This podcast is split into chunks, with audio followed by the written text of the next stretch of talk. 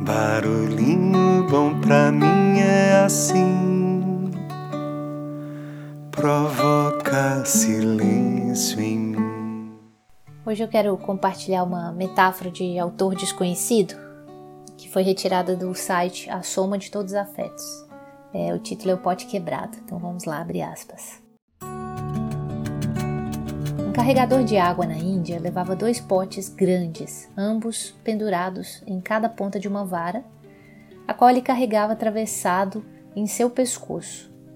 Um dos potes tinha uma rachadura, enquanto o outro era perfeito e sempre chegava cheio de água.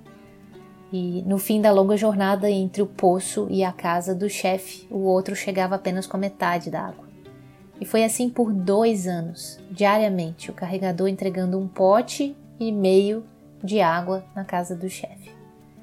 Claro que o pote estava orgulhoso de suas realizações, porém o pote rachado estava envergonhado de sua imperfeição e sentindo-se miserável por ser capaz de realizar apenas metade do que ele havia designado a fazer.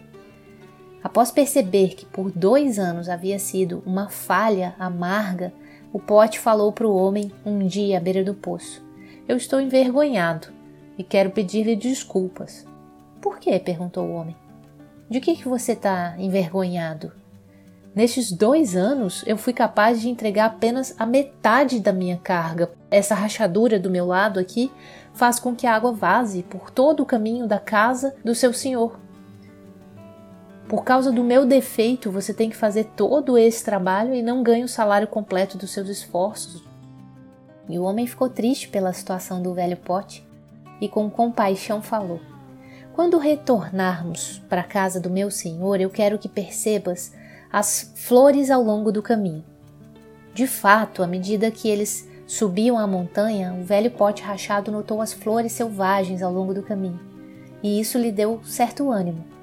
Mas ao final da estrada, o pote rachado ainda se sentia mal porque tinha metade e, de novo, pediu desculpas ao homem por sua falha.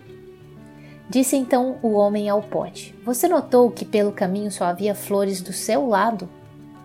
Eu, ao conhecer o seu defeito, tirei vantagem dele e lancei sementes de flores no seu caminho. E cada dia, enquanto voltávamos do poço, você as regava. Por dois anos eu pude colher flores para ornamentar a mesa do meu senhor.